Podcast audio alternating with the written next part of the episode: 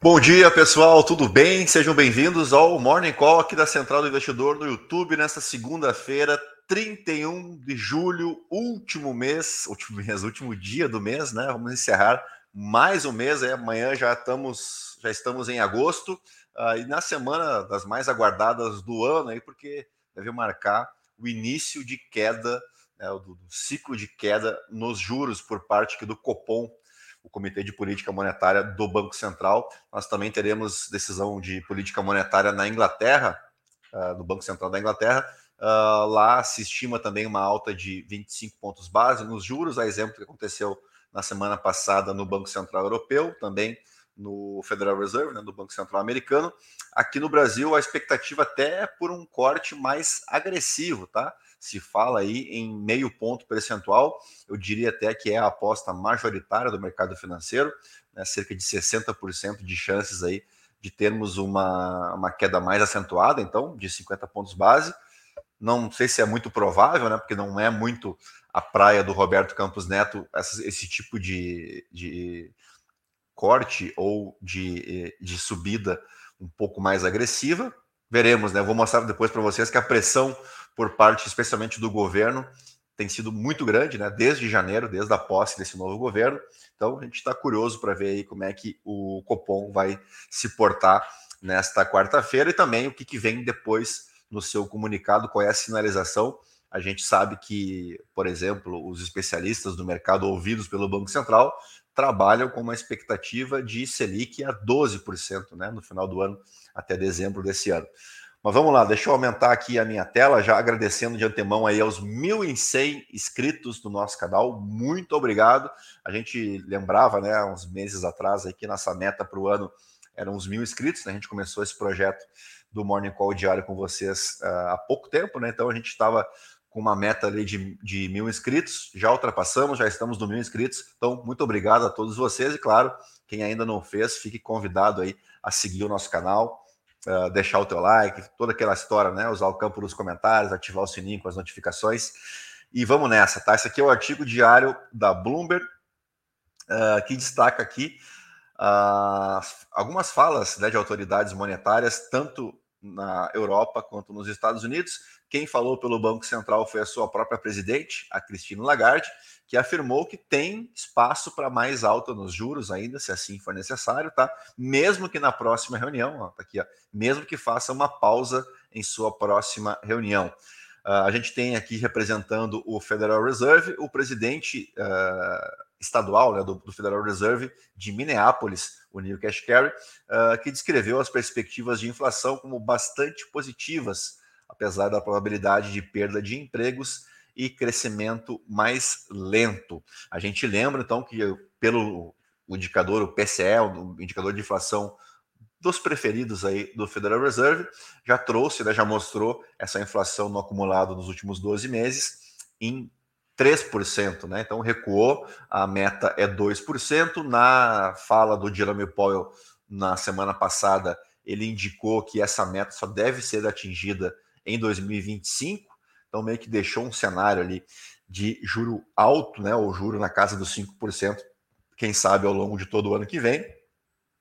Mas é claro que, a, a, conforme os indicadores vão sendo publicados, essa perspectiva vai mudando, né? Para mais ou para menos.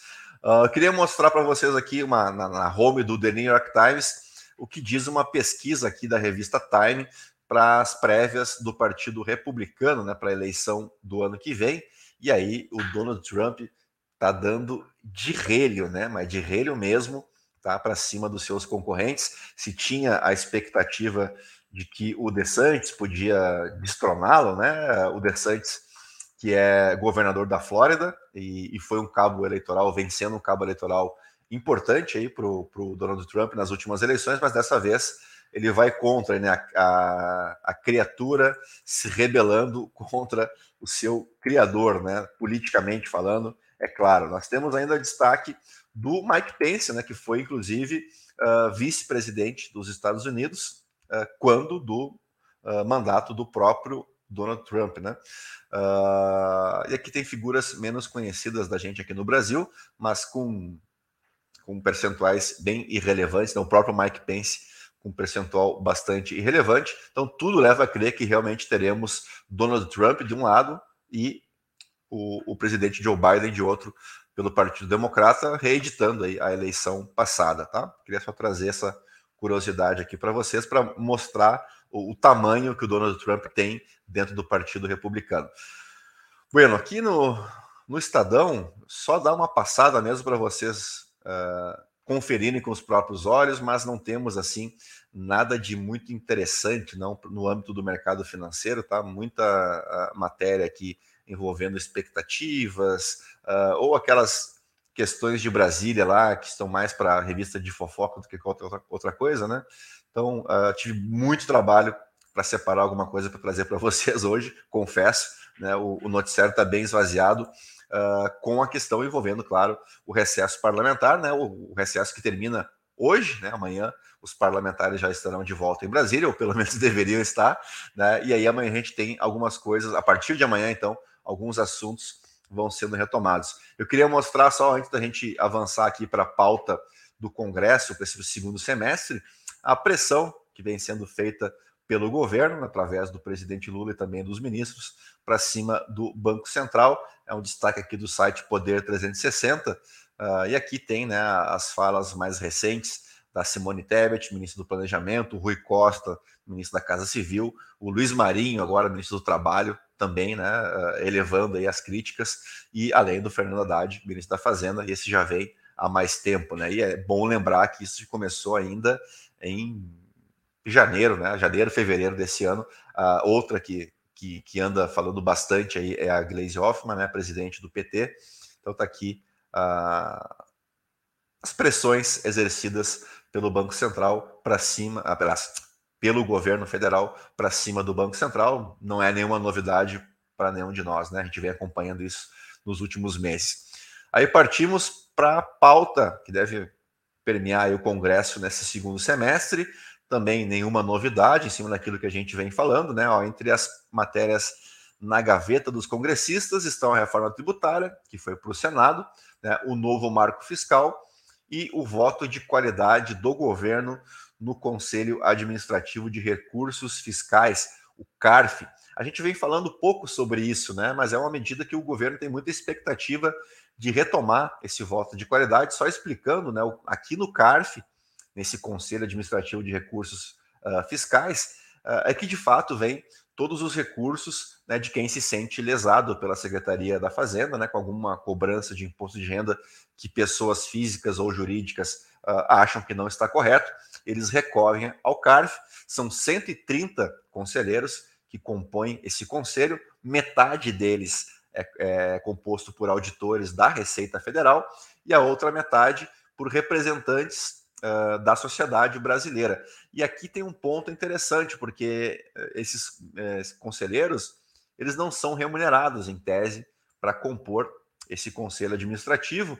O que acontece é que muitas vezes a sociedade civil acaba apontando nomes que recebem recursos das empresas para fazer parte do CARF. Então, fica muito óbvio que metade desse conselho atende aí a interesses de grandes empresas no Brasil, né? No que tange a cobrança de impostos. Uh, e como você tem um conselho meio a meio, são 130, então tem são 132 conselheiros, tá? Então são 66 auditores e 66 representantes então, da sociedade civil. A, a, possibilidade do empate, então, existe e ela é bem grande, né? Uh, e aí precisaria ter, então, a, a retomada desse voto de qualidade do governo para desempatar esse jogo. Essa é a luta aí, especialmente do Fernando Haddad nesse ano. Tá? Então é um, é um outro ponto aí a ser destacado para esse segundo semestre. Uh, e aí tem questões menores, né, no meu ponto de vista, que são pautas que estão paradas aí, uh, como a pele das fake news, que foi colocada em regime de urgência. É bom lembrar, né, alguns meses atrás, o Arthur Lira colocou essa PL como urgente para votação e simplesmente não foi votada, né? E também temos a questão da PL do marco temporal, é essa parada no, no Superior Tribunal Federal. Uh, e aí partimos para o nosso último destaque aqui, que são os balanços corporativos. Né? Lá fora, a gente teve a, recém a divulgação do balanço da Heineken, que desagradou bastante. Tá? A Heineken caiu, nessa manhã de hoje. E temos ao longo da semana aí a Amazon, desculpa, é Amazon e Apple, tá? Que divulgam duas gigantes da tecnologia aí que divulgam resultados também nessa semana lá fora. E aqui a gente tem uma semana bem movimentada para a temporada de balanços. Nós temos hoje a Irani, né, a Rani 3, que vai divulgar, inclusive, antes da abertura do mercado, o seu balanço. Aí temos para hoje também CETIP, TIM e Eco Rodovias. Amanhã, terça-feira, Clabin, Cielo, Marco Polo, Alper, Iguatemi e Vulcabras. Na quarta-feira, Suzano, PetroRio, a 3R Petróleo, a CSN, a, tanto a mineração quanto a CSN, a Dexo, a ex-Duratex, né, a construtora Tenda, Taesa, Mercado Livre, Auren Energia, Get Ninjas, e aí na quinta-feira uh, temos essa Log Commercial Properties, Lojas Renner, Tegma, Banco Pan, Alpargatas, Bradesco, BR Properties, CCR, AS Brasil, Ambev, Semig, Fleury, Petrobras, grande Petrobras, que é bastante aguardado na semana esse resultado. Porto Belo, nossa vizinha aqui catarinense, uh, a Vamos e na sexta-feira a Aura, é a última da semana.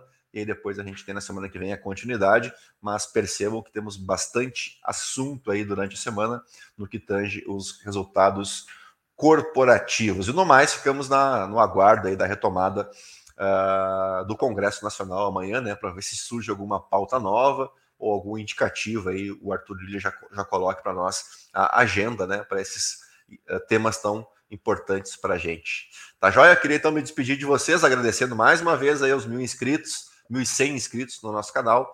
Por gentileza, deixa o teu like. Hoje, bom dia solo aqui para o Claudinei Leisman. A gente entrou um pouquinho mais cedo do que vinha nos últimos dias, né? Uh, mas essa semana a gente pretende mesmo começar um pouquinho mais cedo o nosso Morning Call, tá bom? Então, a todos vocês, uma boa semana, bons negócios. Eu vou correndo agora fazer a newsletter lá da Central do Investidor, que é disparada toda segunda de manhã, tá bom?